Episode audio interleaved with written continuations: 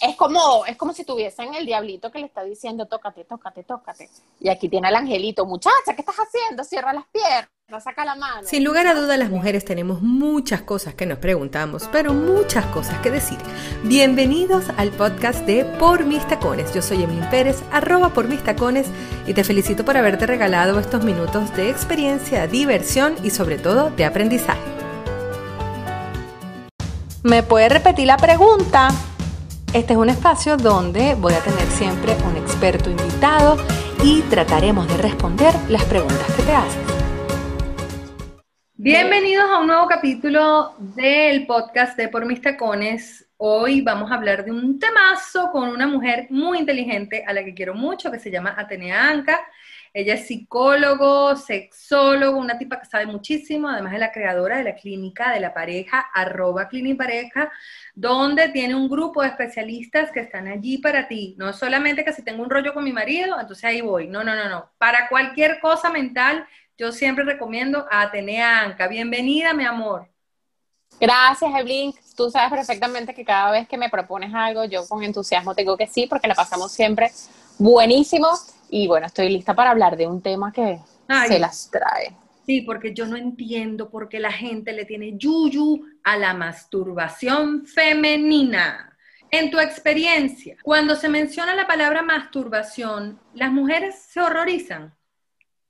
Ay, las mujeres se horrorizan, no todas. Me he encontrado con algunas modernas que lo saben llevar con naturalidad, picardía, diversión, y también con entusiasmo por aprender más, pero la mayoría de las mujeres sí se horroriza, pero sobre todo también los hombres se horrorizan. Entonces va a ser difícil que ellas se logren liberar porque saben que sus parejas también se horrorizan con la idea, como que con quién estás pensando, de quién estás, con quién estás fantaseando, ¿no? ¿Quién crees tú que te está tocando? ¿Qué es lo que estás eh, haciendo? ¿Con qué juguetes sexuales? ¿Cómo te atreves a sustituirme? Entonces todo eso hace que haya horror con la palabra masturbación asociada a la mujer. Y la mujer se horroriza porque eh, han aprendido como una cultura, porque se espera que el hombre tenga eh, mayores actos masturbatorios que la mujer, entonces es como un acto de masculinidad, lo cual no es claramente, pero a veces la mujer lo termina sintiendo de esa manera. De hecho, yo siempre pongo este ejemplo, Evelyn.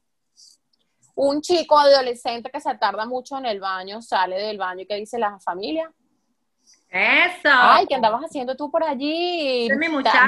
Eso, ¿eh? hasta pajizo, en fin, ¿no? Cosas que una... Exactamente. Pero, ¿y si es una niña? ¿Se atreverían a hacerle el chalequeo, la bromita al respecto?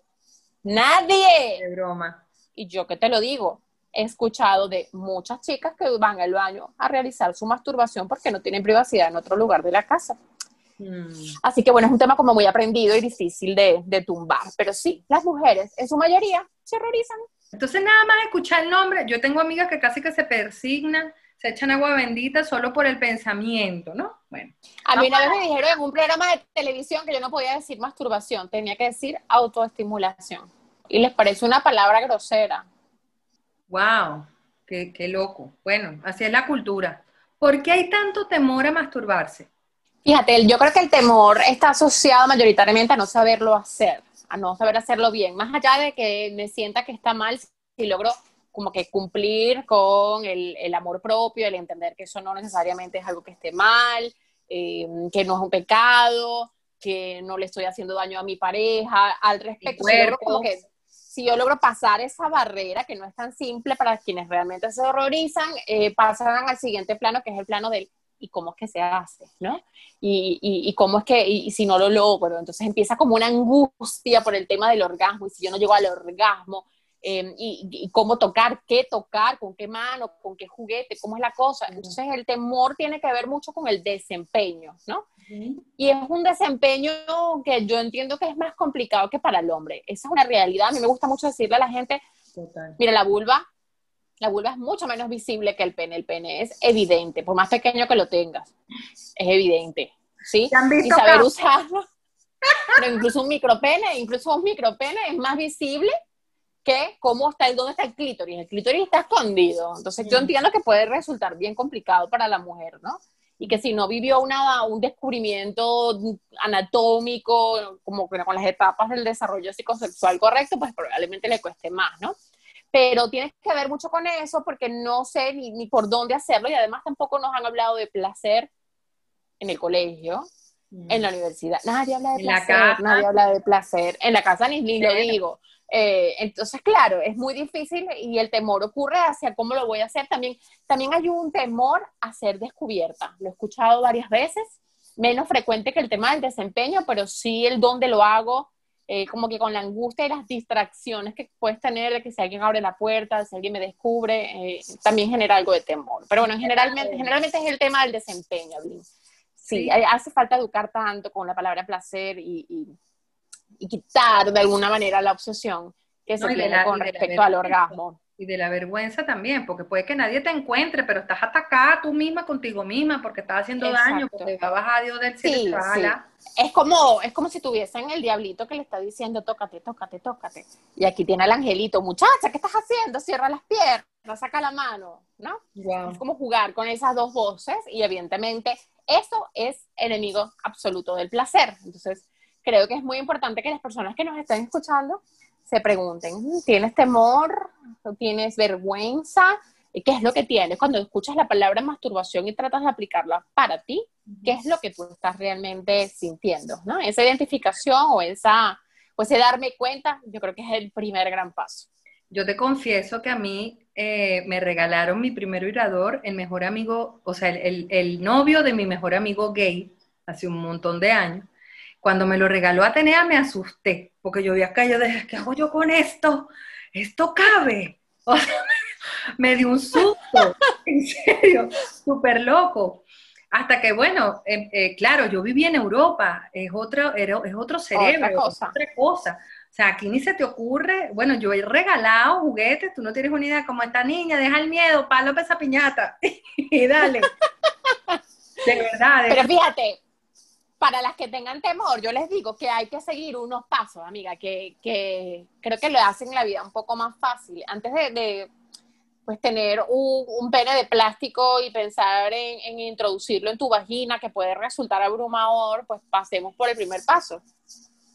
Manitas, ¿para qué te tengo? prueben, prueben con qué mano me siento más cómoda, mm. eh, con qué dedo, con estos dos, con estos dos, con uno, ¿sí? En este sentido, en, más gráfica que esta, en este sentido, hacia los lados, hacia el otro lado, eh, con qué presión, que me aprieten más, que me aprieten menos, con qué ritmo, lento, luego rápido, luego lento, rápido todo el tiempo.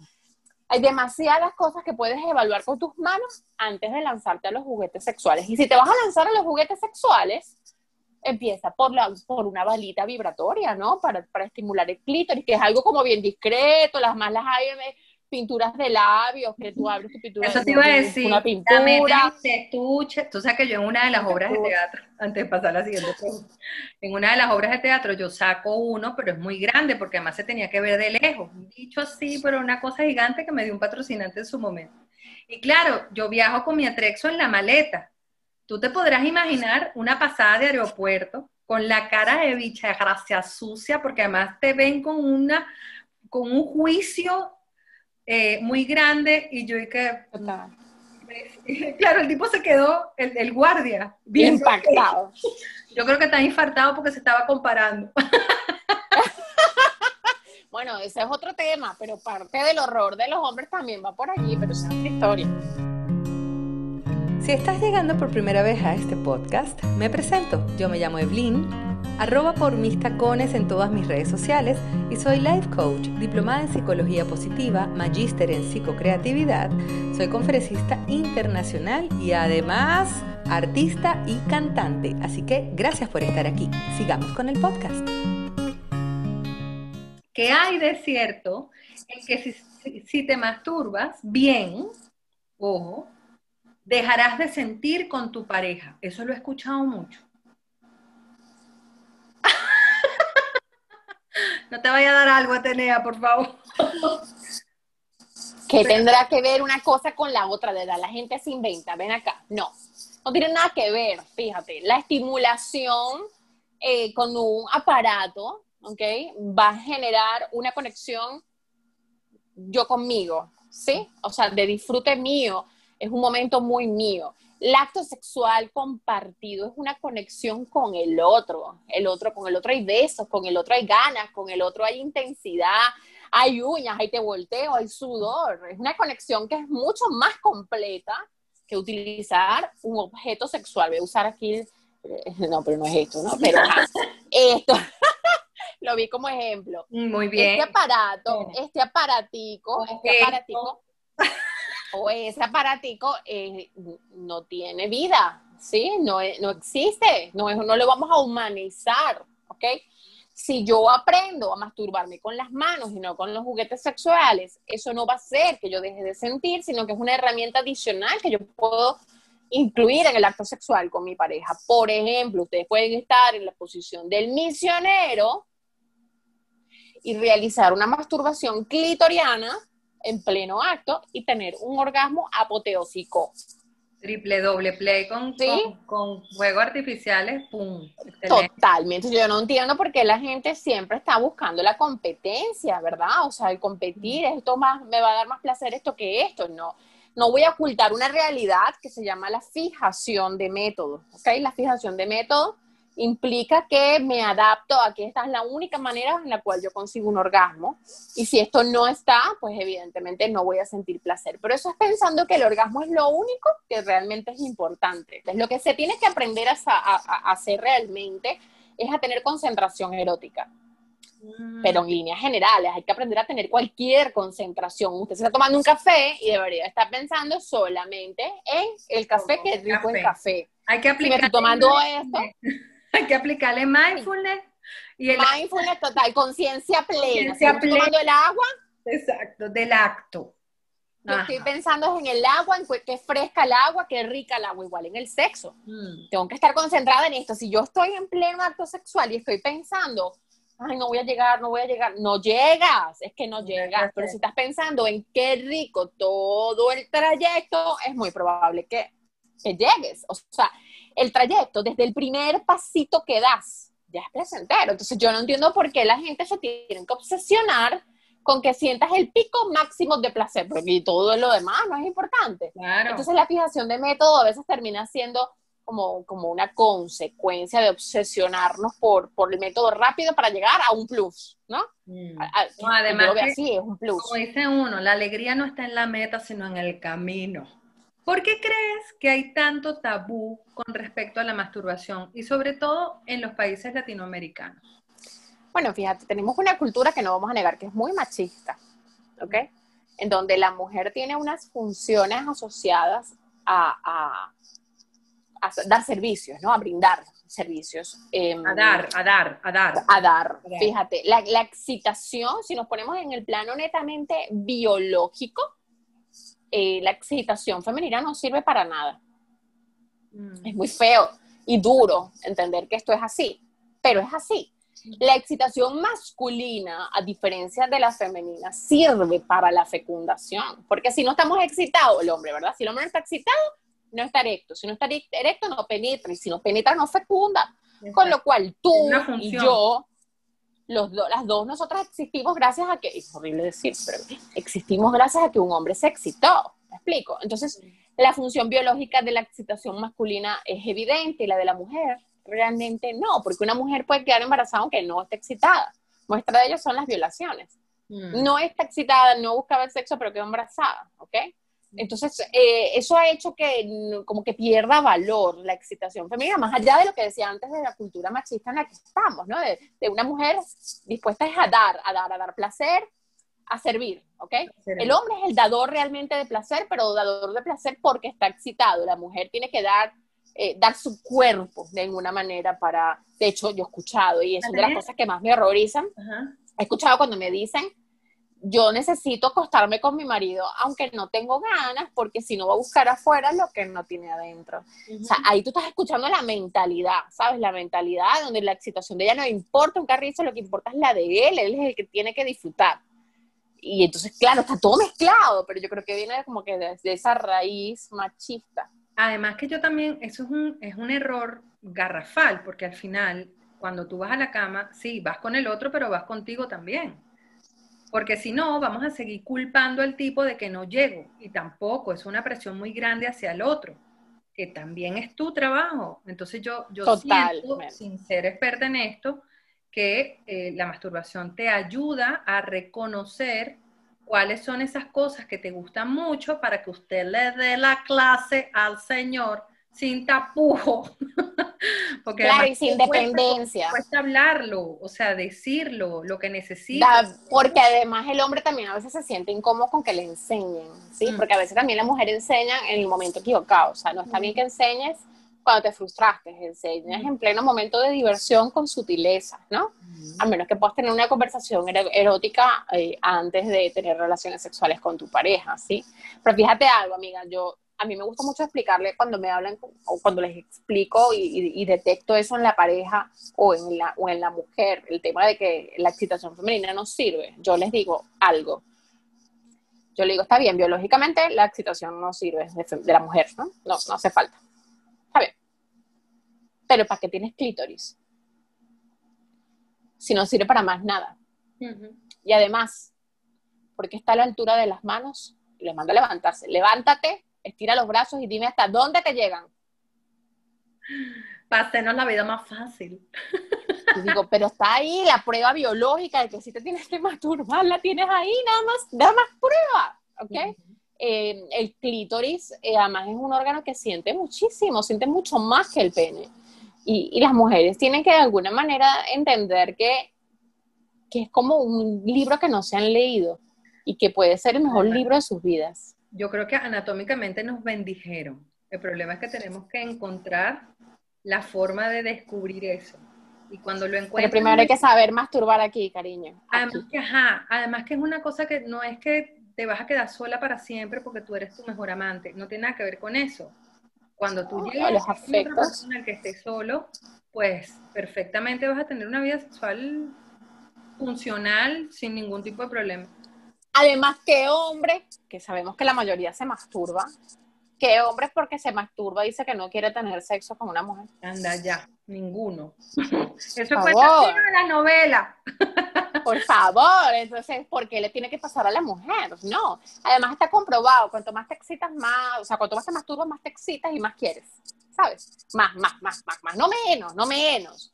No más, más, más, más, porque las feromonas empiezan a liberar, te vuelves loca y más atractiva. Así que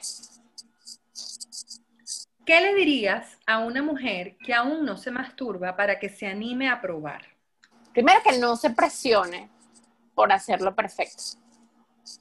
Mm. Segundo, que crea primero en que se lo merece. Tercero, que prepare el ambiente. Un momento en el que estés sola. Acuéstate, no trates de andar haciendo equilibrios y masturbación al mismo tiempo, porque no tiene ningún sentido. Acuéstate, relájate, para que no te sientas incómoda, puedes apagar la luz y simplemente empezar a acariciar tu cuerpo completo. No eres nada más una vulva con patas, ¿sí? tienes, tienes, un montón de, de, zonas erógenas, de terminaciones nerviosas regadas en el mayor órgano del cuerpo, que es la piel, la caricia. Eh, y es importante que, que, en ese proceso de, de, sentir, de descubrir, empieces a trabajar esto, ¿no? Y creo que ese es el, el cuarto punto en la mente es brutalmente importante, ¿sí? Es el pensamiento erótico que nos da la sensación de placer sexual. Entonces tenemos que aprender a concentrarnos en lo que estamos disfrutando. Por eso preparar el ambiente es tan importante. Si estoy en 10 cosas a la vez, es imposible que yo le dé todo de mí al proceso que estoy viviendo. Estoy con la mente en 10 cosas. Eh, la atención dividida no es favorecedora del placer sexual. Entonces buscar momentos de concentración. También ayuda mucho el descubrir cuáles son nuestras fantasías sexuales, ¿no? Mm. Pero no todo el mundo se atreve a lanzarse de una a la investigación de ese morbo oculto, peligroso, excitante, prohibido, ¿no? Eh, hasta vergonzoso. No todo el mundo está listo. Entonces, si no eres de las que dicen, voy a investigar cuáles son mis fantasías sexuales al tiempo que me toco, que pudiera ser algo fabuloso y creo que lo haría más rápido todo, explora recuerdos eróticos que tengas, cosas que te hayan pasado, que te hayan excitado mucho, mientras te sigues explorando, como comenté anteriormente, vas tocándote, acariciándote, por favor, lubricante, gracias.